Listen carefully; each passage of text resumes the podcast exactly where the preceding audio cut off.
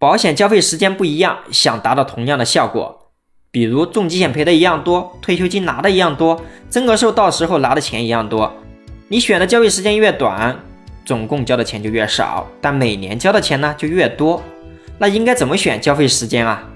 首先，只要你的银行卡不是至少有那么几十万闲钱，建议大家还是选分期交费吧。那问题是我分多少期交费好呢？我从两个角度来考虑。一，如果你想通过保险来做储蓄、教育或养老，我建议还是尽量缩短交费时间吧。为什么呢？有两个原因。缩短交费年限，一，我们更愿意存钱了。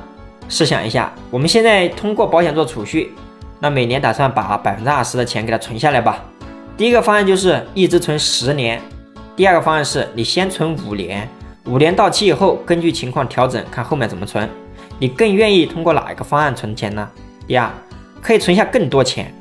绝大多数人的工资都是波动的，那原来可能每年只有几万结余，这几年收入高了，可能有十来万结余，那我们肯定想把更多的钱存下来嘛。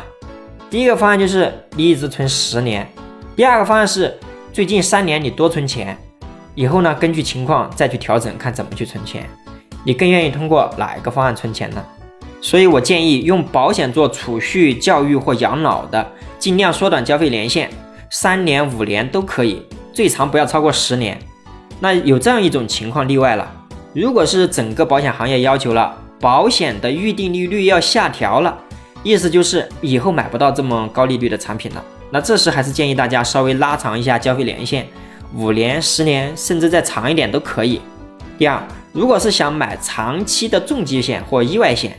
建议适当的拉长交费时间，具体选多少年交费呢？主要参考这两点。第一，最好是在退休以前把钱给交完了。那试想一下，退休了还交着保费，你能接受吗？第二个就是选二十年、十五年甚至十年交费的比较多，因为你选的交费时间越长，交费压力大呀。那选的交费时间太短了，那我们每年交的钱就太多。而且保费豁免的功能更用不上了。这里是智勤说，让我们一起聊更真实的事，到更朴实的心，走更踏实的路。